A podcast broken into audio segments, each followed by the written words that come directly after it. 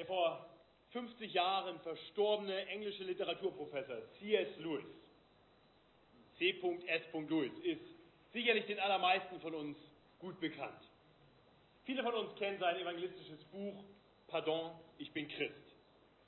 Noch viel mehr unter uns, nehme ich an, kennen die Verfilmung zumindest, vielleicht auch die Bücher, die Kinderbücher, die er geschrieben hat, die Chroniken von Narnia.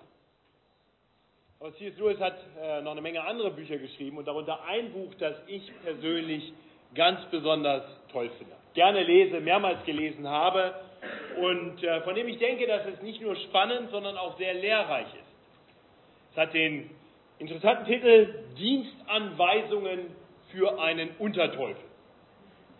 Vielleicht kennt der eine oder andere das, Dienstanweisungen für einen Unterteufel. Und dieses Buch ist eigentlich eine Sammlung von rein fiktiven Briefen. Und wenn du die Folie mal gibst, dann haben wir gleich auch den Hinweis. Genau. Ähm, von fiktiven Briefen, die der erfahrene Teufel, Onkel Screwtape, seinem jungen Neffen Wormwood schreibt. Screwtape, Onkel Screwtape, gibt alle möglichen Anweisungen, wie dieser ja, Unterteufel, dieser Nachwuchsteufel, seinen Patienten, das ist ein Christ, seinen Patienten Mr. Spike wegbringen kann von Christus. Und es ist faszinierend, weil C.S. Lewis wirklich tiefe Einblicke darin hat, wie Satan agiert.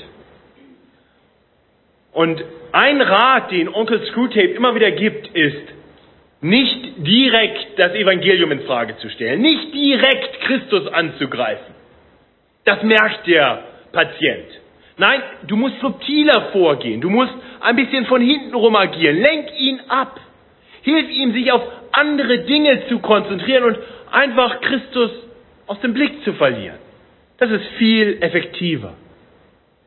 Und in der Tat, ich denke, das ist bis heute eine ganz wesentliche Strategie, die Satan gebraucht in seinem Versuch, Menschen von Gott wegzubringen, uns von unserem Herrn Jesus Christus zu trennen. Nun in seiner großen Liebe und Fürsorge wird Gott das nie geschehen lassen. Gott hält uns fest in seiner Hand. Er schützt uns und bringt uns sicher ans Ziel. Und er tut das, ich denke, auf mindestens zwei Weisen. Das eine ist, dass er uns immer wieder durch sein Wort, durch das inwendige Wirken des Heiligen Geistes, durch die Gemeinschaft mit anderen Christen das Evangelium vor Augen stellt.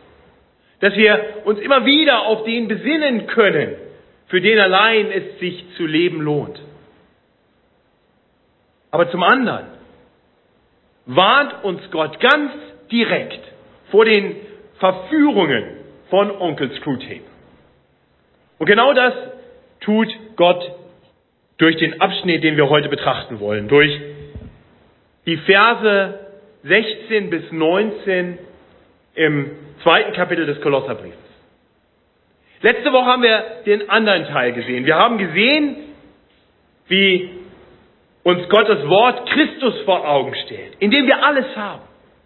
Ja, wer letzte Woche bei der bei der Taufe dabei war und beim Gemeindefest dabei war und die Predigt vorher auch noch äh, gehört hat, der erinnert sich vielleicht noch. Wir haben bedacht in den Versen 9 bis 15, dass wir, wenn wir zu Christus gehören, Anteil haben an der Fülle Gottes, die leibhaftig in Christus wohnt. Wir haben nicht nur gesehen, dass wir die Fülle haben, wenn wir zu Christus gehören, wir haben auch gesehen, dass wir in ihm vollkommene Veränderung haben.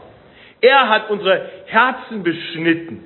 Er hat uns neu gemacht, wirklich ein neues, ein ewiges Leben gegeben, als wir vormals noch tot waren in unseren Sünden. Dann zum Dritten haben wir gesehen, dass er uns frei gemacht hat. Wir haben Freiheit in ihm von aller Schuld. Kilian hat das eben so schön gebetet. Wir sind befreit. Er hat unseren Schuldbrief ans Kreuz geheftet. Er hat, in ihm haben wir die Vergebung unserer Sünden. Er hat unsere Schuld gesühnt. Und das vierte, was wir gesehen haben, dass wir in ihm den sicheren Sieg haben. Er hat bereits über alle Mächte und Gewalten triumphiert. Und so dürfen wir wissen, dass wenn wir in Christus sind, wir mit ihm auf der Seite des Siegers stehen. Paulus betont das, denke ich, gerade in dem Brief an die Kolosser so, so stark. Diese Fülle, die wir in Christus haben, diese, diesen Vorrang von Christus, weil die Kolosser in einer besonderen Gefahr standen. Das hat er ja schon in Vers 8 angedeutet, wo er sagt, seht zu, dass euch niemand einfange durch Philosophie und leeren Trug, gegründet auf die Lehre von Menschen und auf die Mächte der Welt und nicht auf Christus. Und dann ab Vers 16, da geht er jetzt konkreter auf ja, diese rein menschlichen Philosophien, diesen leeren Trug ein. Das heißt, nachdem er uns die Fülle, die wir in Christus haben können, gezeigt hat, kommt er jetzt und warnt uns vor falschen Lehrern und ihren falschen Lehren. Ganz im Sinne des Sprichworts, eine Gefahr erkannt ist eine Gefahr gebannt. Onkel Screwtape ist heute noch aktiv. Und er hat heute noch das Anliegen, uns wegzubringen von Christus. Und so möchte ich uns diese Verse lesen und dann auslegen in der festen Hoffnung, dass es uns helfen wird, diesen Verführungen zu widerstehen und immer wieder zurückzukommen zu Christus, in dem wir alles haben. Ich lese uns noch einmal die Verse 16 bis 19. So lasst euch nun von niemandem ein schlechtes Gewissen machen, wegen Speise und Trank oder wegen eines bestimmten Feiertages, Neumondes oder Sabbats. Das alles ist nur ein Schatten des Zukünftigen. Leibhaftig aber ist es in Christus. Lasst euch den Siegespreis von niemandem nehmen, der sich gefällt in falscher Demut und Verehrung der Engel und sich dessen rühmt, was er geschaut hat und ist ohne Grund aufgeblasen in seinem fleischlichen Sinn und hält sich nicht an das Haupt, von dem her der ganze Leib durch Gelenke und Bänder gestützt und zusammengehalten wird und wächst durch Gottes Wirken. Nur ich denke, dass, dass dieser Text sich sehr offensichtlich in zwei Abschnitte gliedert. Nicht? Zweimal kommt so dieser Aufruf in Vers 16, so lasst euch nun, und dann in Vers 18, lasst euch, dieser, dieser zweimalige Aufruf, das leitet wirklich zwei unterschiedliche Abschnitte ein. In Vers 16 und 17, da sehen wir die Gefahr von Gesetzlichkeit, von einem ja, Wegschauen von Christus hin zum, zum Gesetz, zum den Lehren des Alten Testaments. Das heißt, wovor Paulus hier konkret warnt, ist ein Missverstehen der Bibel. Ein Missverstehen der biblischen Lehren konkret des zeremoniellen Gesetzes. Und dann in den Versen 18 und 19, da warnt Paulus jetzt vor dem, was geschieht, nicht wenn wir die Bibel missverstehen, sondern wenn wir sie missachten. Wenn wir uns Dingen zuwenden, die unbiblisch sind, außerbiblischen Lehren und Praktiken. Auch das kann uns von Christus trennen. So wollen wir das jetzt im Detail etwas mehr anschauen und dann immer wieder zurückschauen zu dem, in dem wir alles haben, zu Christus. Zuerst also die Verse 16 und 17 und die Warnung des Paulus vor Gesetzlichkeit. Ja, offenbar gab es in Kolossee Menschen, die den Christen ein schlechtes Gewissen machen wollten, die ihnen ja vielleicht sogar drohten, dass sie das Heil nicht erlangen werden, wenn sie sich nicht an bestimmten Gesetzen und Regeln orientieren. Dabei ging es wohl hier um besondere Aspekte des zeremoniellen Gesetzes, ähm, die wir im Alten Testament finden. Konkret geht es hier um Speisevorschriften und das Halten von bestimmten Feiertagen. Und diese Warnung ist für uns nicht, denke ich, so relevant im ersten Moment, denn wir haben wahrscheinlich weniger jetzt ähm, eine Tendenz, das Neumondfest zu feiern oder so. Falls wir überhaupt wissen, was das ist. Deswegen will ich diesen Text einfach mal ein bisschen auf uns hin anwenden und sagen, ich glaube, was Paulus uns hier letztendlich sagt, ist, lasst euch nun von niemandem ein schlechtes Gewissen machen wegen eines Glases Wein oder eines Bieres oder weil ihr am Karfreitag Fisch gegessen habt oder womöglich am Sonntag gearbeitet habt. Nur es gibt viele gute Gründe, bestimmte Regeln zu beachten, kein Alkohol zu trinken vielleicht oder den Sonntag wirklich zum Ruhetag zu machen. Aber wenn einer kommt und sagt, das ist heilsentscheidend, das ist absolut notwendig, ja, dann glaubt er der Lüge von Onkel Screwtape. Es gibt nichts, was wir tun müssen. Und ich weiß nicht, was das in deinem Leben konkret ist. Vielleicht ist es nicht das Halten vom Samstag oder das nicht Alkohol trinken. Ja, vielleicht ist es, ja, ich muss ja meine stille Zeit machen oder füll es selber für dich aus. Die falschen Lehrer sagen, es gibt Dinge, die wir tun müssen. Ja, wahrscheinlich haben sie nie gesagt, nur dadurch ist man gerettet. Wahrscheinlich haben sie gesagt, ja, man braucht Christus auch. Aber es gibt Dinge, die wir noch tun müssen. Wir müssen noch irgendwas machen. Wir müssen irgendwelche Regeln einhalten. Wir müssen das Gesetz erfüllen. Und das ist eben vollkommen falsch. Das Gesetz war niemals dazu da, uns in irgendeiner Weise zum Heil zu bringen. Es hat noch nie ein Mensch durch das Halten des Gesetzes bei Gott Annahme gefunden. In der Tat, es hat noch nie ein Mensch das Gesetz gehalten. Weder Israel noch du oder ich. Wir alle sind Gesetzesbrecher. Und genau das will das Gesetz uns vor Augen führen. Das Gesetz, eine Funktion des Gesetzes, ist es uns zu zeigen, dass wir Sünder sind. Es will uns zeigen, dass wir einen Retter brauchen. Das Gesetz wurde ja von Anfang an gegeben mit, mit Anordnungen, die uns zum einen zeigen, dass wir Gesetzesbrecher sind, zum anderen, die uns die Heiligkeit Gottes zeigen. Und dann ging es einher vom ersten Tag an mit der Aufforderung, regelmäßig Opfer zu bringen. Die Opfer, die konnte man regelmäßig festschreiben, weil es keine Frage war, ob die notwendig werden würden. Ganz gewiss. Wir brauchten Opfer. Israel brauchte Opfer, weil Israel wissen durfte, schon als das Gesetz gegeben wurde, sie werden es nicht halten. Sie brauchen etwas, was Gott wieder besänftigt, was den Frieden wiederherstellt. So war das mit dem Gesetz und den Opfern. Und dann kam Jesus Christus und er war das ein für alle Mal Opfer. Er war das perfekte Opfer. Er allein hat das Gesetz komplett erfüllt. Er war vollkommen gerecht. Er ist der eine, der das Gesetz gehalten hat. Und dann starb er, der eine Gerechte, stellvertretend für alle anderen, für uns, für Gesetzesbrecher. Er starb am Kreuz, um unsere Schuld, die wir aufgrund unserer gesetzesbrecherischen Aktivitäten, die wir ständig tun, auf uns geladen haben, um diese Schuld von uns zu nehmen. Christus hat unsere Schuld bezahlt. Und dann hat er uns seine Gerechtigkeit zugerechnet, wenn wir denn im Glauben zu ihm kommen. Und so können wir Gesetzesbrecher vor Gott bestehen. Und so weist das Gesetz uns eben hin auf Christus, auf den, in dem allein wir Hoffnung haben, in dem allein wir Rettung finden können. Das Gesetz kann niemand retten. Rettung gibt es allein in Christus. Und so ist das Gesetz letztendlich das, was Paulus in Vers 17 betont. Das ist alles nur ein Schatten des Zukünftigen. Leibhaftig aber ist es in Christus. Ja, das ist die Funktion des Gesetzes im Hinblick auf unsere Erlösung. Gesetz hat verschiedene Funktionen, aber im Hinblick auf unsere Erlösung hat das Gesetz eine Funktion. Und die Funktion des Gesetzes im Hinblick auf unsere Erlösung ist, uns auf Christus hinzuweisen, den wir alle so dringend brauchen und der dann für uns alles getan hat. Das heißt, diese Irrlehrer in Kolossee, die machten etwas völlig Verrücktes. Die sagten, schaut weg von Christus und schaut hin zum Schatten. Schaut euch den Schatten an. Und dabei war es ja genau andersrum. Nicht? Der Schatten sollte uns dazu bringen, dass wir Christus anschauen, auf ihn schauen und ihn erkennen. Ist ein bisschen so, wie wenn jemand, den du vielleicht ganz besonders lieb hast, lange verreist. Und du hast ein Foto.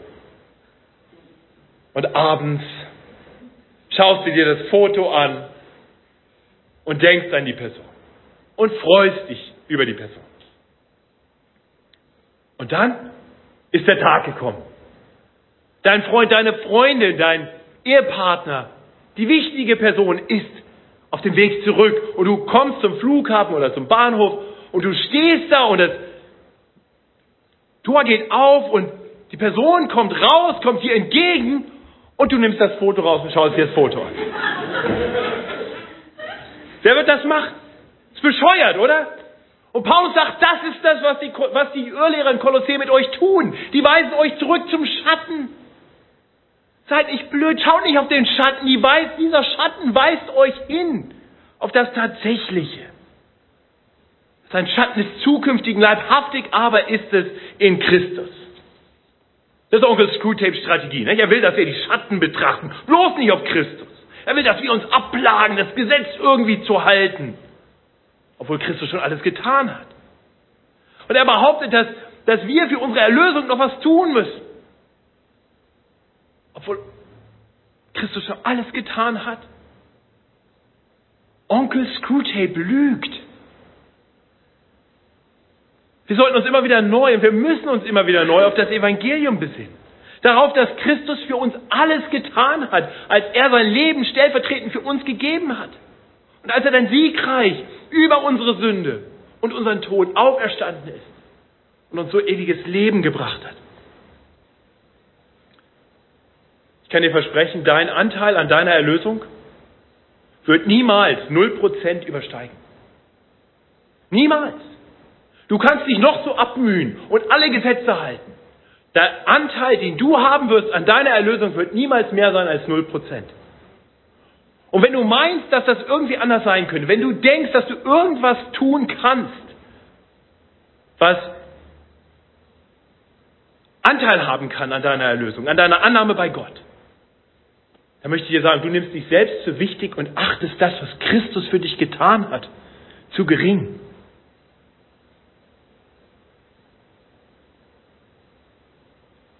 So, wenn du jetzt sagst, dann spielt es ja keine Rolle, was ich tue. Dann kann ich ja machen, was ich will. Wenn Christus alles getan hat, dann kann ich dir versprechen, hat Onkel Screwtape schon wieder dein Ohr. Onkel Screwtape liebt nämlich nicht nur Gesetzlichkeit, er liebt auch Gesetzlosigkeit. Und er liebt, dann ganz schnell auf die andere Seite zu springen. Aber da möchte ich dich daran erinnern, was wir letzte Woche bedacht haben und was Philipp uns vorhin gelesen hat. Dass wahre Christen eine Beschneidung ihres Herzens erlebt haben. Wahre Christen haben eine komplette Veränderung erlebt. Sie haben ein neues Verlangen, eine neue Liebe. Wahre Christen haben erkannt, dass Gott uns liebt, dass er uns so sehr liebt, dass er seinen Sohn Jesus Christus für uns dahingegeben hat. Und sie vertrauen darauf, dass Gott, der uns so sehr liebt, dass er bereit war, seinen Sohn zu opfern, uns nicht irgendwelche Dinge auferlegt, die jetzt schlecht für uns sind. Nein, jemand, der Christus nachfolgt, der die Liebe Gottes erfahren hat, der weiß, dass das Gesetz, so wie wir es heute haben, dass alle Gebote Gottes, die er uns gibt, zwar niemals der Weg sind, um bei Gott Annahme zu finden, aber die logische Konsequenz sind, wenn wir bei Gott Annahme gefunden haben, weil wir vertrauen darauf, dass Gott es gut mit uns meint. Das war übrigens schon in Israel die Funktion des Gesetzes. Das war ganz interessant nachzulesen, wann das Gesetz gegeben wurde und wem. Es wurde dem Volk Gottes gegeben. Den Menschen, die zu Gott gehörten. Israel wurde es gegeben. Und es wurde Israel gegeben, nachdem Gott dieses Volk zu seinem Volk gemacht hatte. Er hat es sich erwählt. Und dann hat er dieses Volk aus der Sklaverei in Ägypten heraus gerettet. Und dann, nachdem er das Volk für sich erwählt hatte und es gerettet hatte, hat Gott gesagt, und hier ist jetzt mein Gesetz. Und dieses Gesetz ist der Weg zum Segen. Haltet es und ihr werdet den Segen ererben. So ist das heute noch. Das heißt, das Gesetz haben wir heute weil es uns den Weg weist zum maximal glücklichen, erfüllten Leben. Und von daher ist das Gesetz nie etwas, wo wir sagen, oh, wo ist die Grenze? Wie nah kann ich an die Grenze noch gehen, um vielleicht gerade noch so innerhalb der Grenzen zu sein? Das ist ein Verkennen der Tatsache, dass Gott uns einen guten Weg weist. Es funktioniert ganz anders. Ich erkenne Gott in seiner Herrlichkeit und seiner Liebe zu mir und ich strebe dahin. Und da interessieren mich die Grenzen nicht. Ich brauche kein Gesetz für die Grenzen. Ich brauche eine Wegweisung zum Segen. Dafür hat Gott uns das Gesetz gegeben. Andererseits sind wir oft schwach, nicht wahr? wir tun nicht immer das, was wir tun sollten. Unsere Liebe zu Christus ist nicht ungeteilt. Ich glaube, wir alle kennen das. Und so können wir alle gut verstehen, was Paulus im Römerbrief in Kapitel 7 beschreibt, dass er selber über sich weiß, dass er immer wieder Dinge tut, die er gar nicht tun will. Und dass er in seinem Fleisch, in seiner alten Gesinnung doch immer wieder zur Sünde hingeht. Das sind dann wieder die Momente, wo Onkel Screwtape kommt und sagt, oh, schau mal, was du für ein schlechter Kerl bist. Du glaubst ja gar nicht richtig an Gott, sonst hättest du das nicht getan. So kannst du nicht zu Gott kommen. So wird Gott dich nicht annehmen. Du wirst nicht einfach Vergebung finden, wenn du immer wieder diese Dinge tust. Screwtape lügt. Christus steht da mit durchbohrten Händen und sagt, komm zu mir. Komm immer wieder.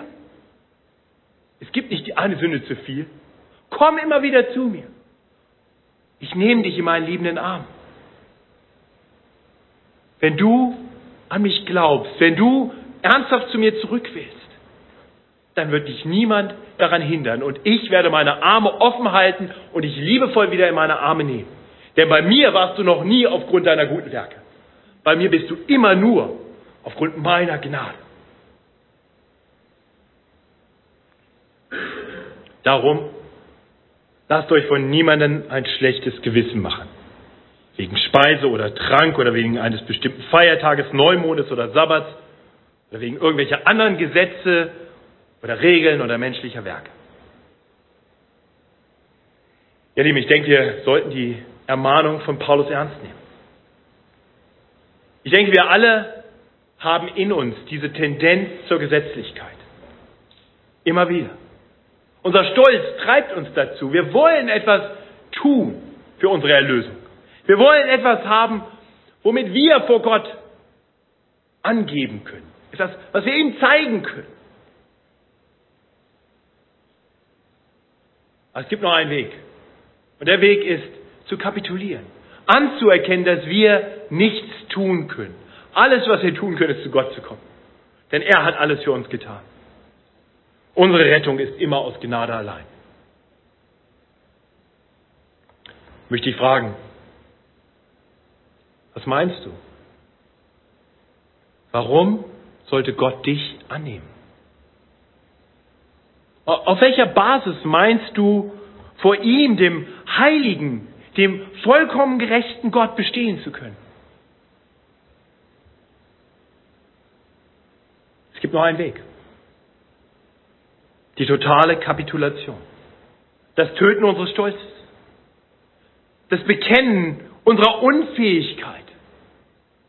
Und dann dürfen wir uns auf ihn werfen, indem wir allein die Vergebung unserer Schuld haben und Annahme bei Gott finden. Ich hoffe, dir ist klar, ich predige das Evangelium heute dir, Christ. Das ist nicht das Evangelium für Nichtchristen, das ist das Evangelium für uns Christen. Das ist das, was wir immer wieder hören müssen, damit wir immer wieder zu dem hinkommen, bei dem allein wir sicher sind und Geborgenheit haben, damit wir nicht vom Weg abkommen. Ja, und wenn du tatsächlich heute hier bist und und noch nie zu Christus gekommen bist, dann ist das auch die gute Nachricht für dich. Gib deinen dein hoffnungslosen Kampf auf, irgendwie gut genug sein zu wollen, um vor dem Gott, den du vielleicht gar nicht so genau kennst, irgendwie bestehen zu können. Dieser Gott hat sich uns offenbart in der Bibel. Dieser Gott ist in Jesus Christus zu uns gekommen. Er hat alles getan. Alles, was nötig war, damit du zu ihm kommen kannst und bei ihm wahre Freiheit, wahre Erfüllung finden kannst. Komm zu ihm. Bei ihm allein findest du alle Fülle, wirkliche Veränderung, wirkliche Freiheit und tatsächlichen Sieg. Lass Christus dein Herr sein. Du wirst keinen besseren finden. Das ist die erste Ermahnung, die Paulus uns gibt. Die Warnung vor Gesetzlichkeit, sodass wir zurückschauen auf den, der das Gesetz erfüllt hat. Und dann kommt Paulus in den Versen 18 und 19 auf eine zweite Gefahr zu sprechen. Ebenfalls also ein Missverstehen der biblischen Lehre, ein Missverstehen des Gesetzes. Und jetzt kommt er hin zu einem Missachten der biblischen Lehre, einem, einem sich zuwenden zu unbiblischen Praktiken und Lehren, die uns von Christus ablenken sollen. Ich möchte uns die Verse 18 und 19 noch einmal lesen. Lasst euch den Siegespreis von niemandem nehmen, der sich gefällt in falscher Demut und Verehrung der Engel und sich dessen rühmt, was er gesehen, ja geschaut hat, und ist ohne Grund aufgeblasen in seinem fleischlichen Sinn und hält sich nicht an das Haupt, von dem her der ganze Leib durch Gelenke und Bänder gestützt und zusammengehalten wird und wächst durch Gottes Wirken.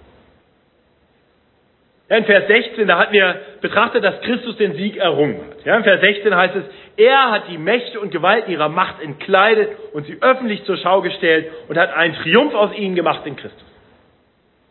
Das heißt, wenn wir aus Gnade allein, durch den Glauben an den Retter und Herrn Jesus Christus, zu ihm gehören, zu Christus gehören, in Christus sind, dann stehen wir auf der Seite des sicheren Siegers. Der Siegespreis ist uns gewiss. Und jetzt kommen diese falschen Lehrer in Kolossee und die wollen diese Sieger wegbringen von dem, in dem der Siegespreis ist und wollen, ihn, wollen sie hinbringen zu der Seite des Verlierers. Sie wollen die Leute auf die Verliererstraße bringen. Und Paulus sagt, es wäre doch verrückt, lasst euch von ihnen nicht täuschen, lasst euch nicht berauben.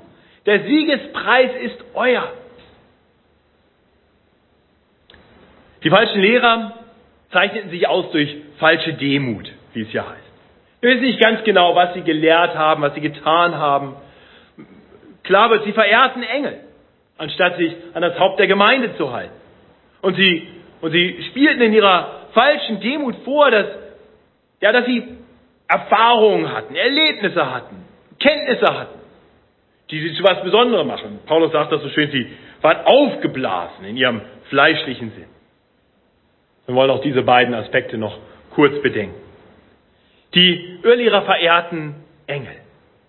Und sie schienen nun die Christen in Kolossee auch dazu aufzurufen. Das mag im ersten Moment sehr demütig klingen, nicht wahr? Also sagt mal ehrlich, wer seid schon ihr? Wer bist du? Dass Jesus Christus jetzt Zeit für dich aufopfern muss. Ich meine, kann, kannst du nicht eine Stufe niedriger gehen? Geh doch mal zum Engel. Ja? Engelanbetung, Engelverehrung ist doch auch schon mal was. Lass Christus mal in Ruhe, der hat genug zu tun. Oder, oder geh mal zu Maria. Oder find irgendwelche anderen Heiligen. Geh aber nicht zu Christus. Der, den wollen wir doch nicht belästigen. Der ist auch viel zu heilig überhaupt, um da hinzukommen. Ja, das ist das, was Onkel Screwtape will. Er will dieses Denken in unserem Kopf. Er liebt es, uns von Christus irgendwie wegzubringen, zu irgendwelchen niederen Mächten und Autoritäten zu bringen. Und dann irgendetwas oder irgendjemand anders zu binden. Ach, du brauchst nicht zu Christus gehen. Du brauchst nicht sein Wort zu lesen. Hast du hier einen Prediger, häng dich an den dran, das reicht. Das ist falsch, das ist Blödsinn. Das ist gefährlich. Es gibt nur einen Weg. Und Jesus Christus nimmt das für sich in Anspruch. Er sagt nicht, geh zu deinem Prediger oder geh zu Maria oder zu irgendeinem Heiligen oder zu irgendetwas anderem, nicht mal zu einem Engel. Jesus sagt, ich, ich bin der Weg. Ich bin der Weg, die Wahrheit und das Leben.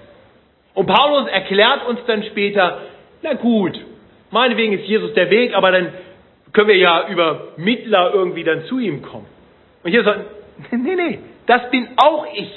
Es gibt nur einen Mittler zwischen Gott und dem Menschen, nämlich den Menschen Christus Jesus, heißt es im ersten Timotheusbrief, der sich selbst gegeben hat für alle zur Erlösung.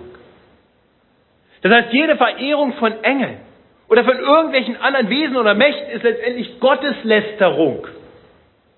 Denn alle Ehre, alle Ehre gebührt allein Christus, unserem Herrn.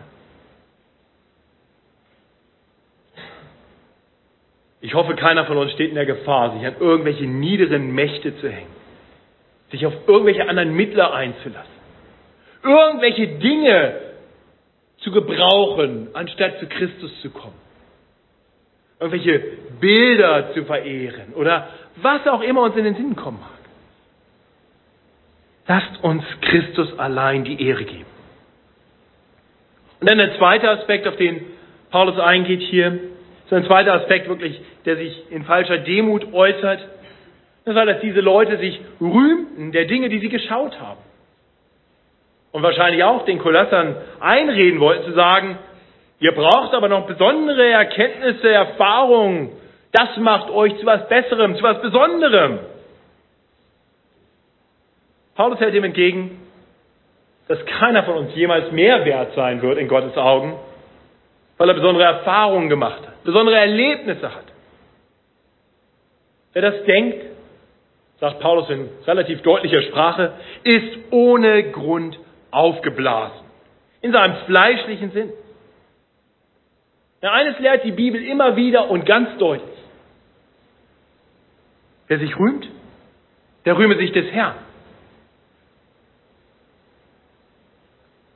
Ich glaube, diese, dieser Aspekt, der kommt vielleicht etwas näher in unser Leben ran. Wie ist das bei uns? Wie ist das bei dir?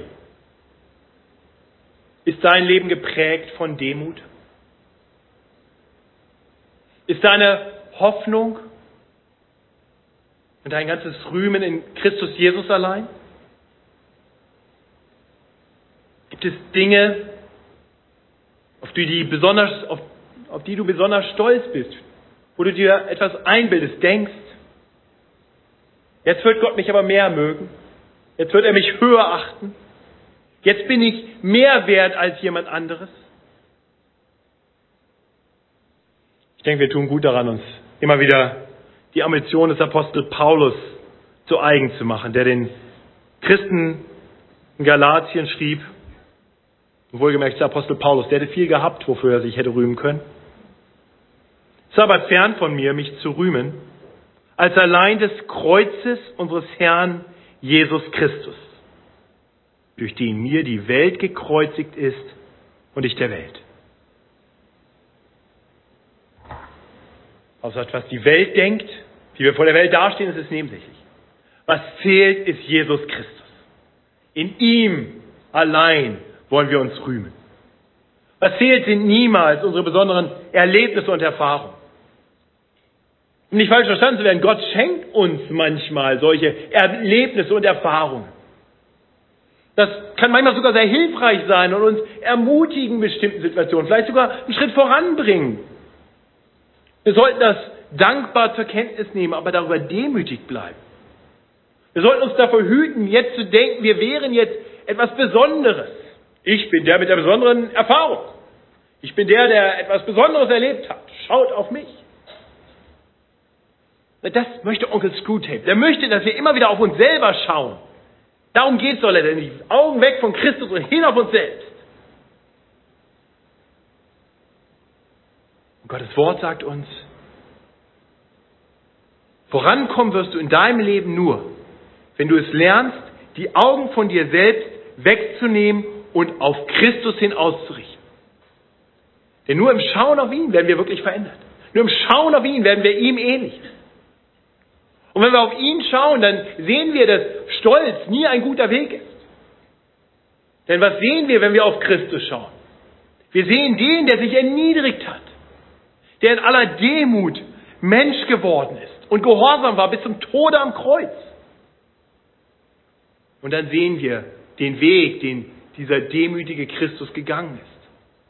Und dann sehen wir, was Gott daraus macht. Gott der Vater hat ihn erhöht und hat ihm den Namen gegeben, der über alle Namen ist. Dass in dem Namen Jesus sich beugen soll aller derer Knie, die im Himmel und auf Erden sind und unter der Erde sind. Und alle Zungen bekennen sollen, dass Jesus Christus der Herr ist, zur Ehre Gottes des Vaters. Ihr Lieben, ich hoffe, ich hoffe, wir sehen, wie sehr wir ihn brauchen. Wie sehr wir ihn brauchen, weil er unserem Leben immer wieder die richtige Korrektur, die richtige Richtung gibt.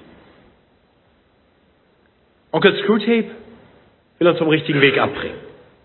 Er betont die Wichtigkeit des Gesetzes und von Moral.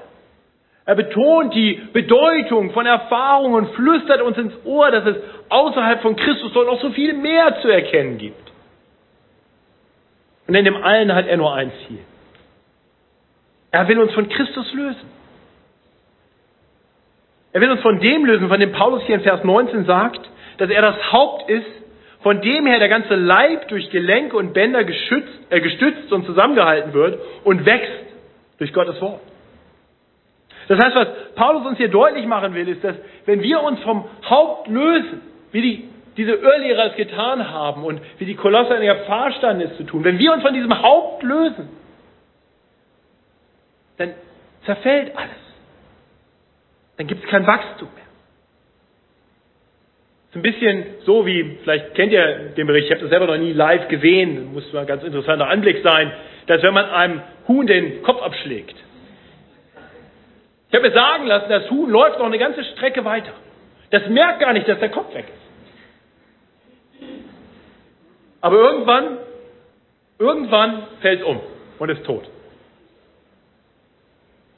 Und so ist das mit Christen, die den Kontakt zum Haupt verlieren. Ja, mit Gemeinden, die den Kontakt zum Haupt verlieren. Auch, auch, auch wir werden das vielleicht für eine Zeit gar nicht so richtig merken. Aber irgendwann ist das wirkliche Leben weg. Irgendwann stellen wir fest, da gibt es kein Wachstum mehr. Es geht bergab. Die Kirchengeschichte ist voll von Beispielen dafür, dass Gemeinden irgendwann gemeint haben, sie kennen ja das Evangelium, aber man muss es nicht mehr verkündigen und irgendwann kann es eigentlich gar keiner mehr und dann hat man noch Morallehren verkündigt und die waren dann irgendwann auch zu anstrengend, dann hat man sie heruntergeschraubt und irgendwann hat man eigentlich gar nichts mehr zu sagen gehabt und man war noch da. Gibt es heute noch solche Kirchen? Tot. Das Haupt ist weg. Es ist wie das Huhn, das noch durch die Gegend läuft. Irgendwann fällt es tot um. Nur wenn wir eng mit dem Haupt verbunden bleiben, wird der Leib Christi wirklich gestützt und zusammengehalten und er wächst. Und er tut das nicht durch unsere Anstrengung, sondern durch Gottes Wirken in uns. Denn er gibt uns die Kraft zum Wachsen und das Ziel, auf das hin zu leben es sich lohnt. Das ist die Ermahnung des Paulus. Ich möchte schließen mit einigen Fragen, mit einigen Herausforderungen wirklich an dich, an uns alle. Glaubst du, dass deine Annahme bei Gott in irgendeiner Weise mit dir zu tun hat? Mit irgendetwas, das du getan hast oder das du nicht getan hast? Irgendwas? Oder glaubst du, vor Gott bestehen zu können, weil du bestimmte Grenzen nie überschritten hast? Weil dein Leben im Großen und Ganzen innerhalb der Moral, biblischen Moral gelebt wird? Glaubst du, dass es in deinem Leben irgendetwas gibt, das dich in Gottes Augen hervorhebt, für etwas Besonderes macht?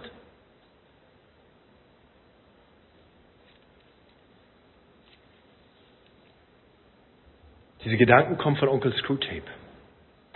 Und Onkel Screwtape lügt. Lasst uns nicht auf uns selbst schauen, auf unsere Werke, auf unsere Erfahrungen. Lasst uns aufsehen zu Jesus, dem Anfänger und Vollender unseres Glaubens. Ja, obwohl er hätte Freude haben können, das Kreuz erduldete und die Schande gering achtete und sich gesetzt hat zur Rechten des Thrones Gottes. Und dann lasst uns tun, was unser guter Herr uns sagt. Denn in ihm haben wir alles, was wir brauchen. Ich möchte beten.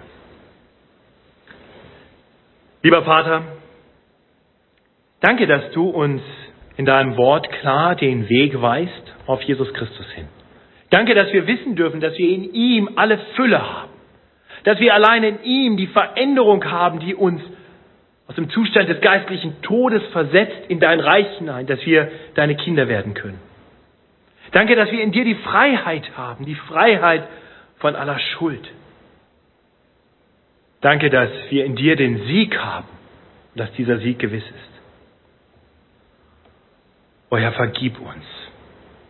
Vergib uns, dass wir immer wieder wegschauen von dir Vergib uns unseren Stolz, der meint, noch etwas tun zu können, um vor dir bestehen zu können. Vergib uns, dass wir uns so leicht ablenken lassen und auf die Dinge in dieser Welt schauen, als wenn sie mehr zu bieten hätten als du. Herr, vergib uns für all unsere Irrwege. Herr, danke, dass du uns ermahnst durch dein Wort und danke für die Wegweisung, die du uns gibst. Herr, und so wollen wir bitten, dass du in uns mächtig wirkst und uns immer mehr veränderst, dass wir immer mehr auf dich schauen und im Schauen auf dich immer mehr verwandelt werden in dein Ebenbild hinein. Von einem Grad der Herrlichkeit zum nächsten. Und so beten wir im Namen unseres einen Herrn, Jesus Christus. Amen.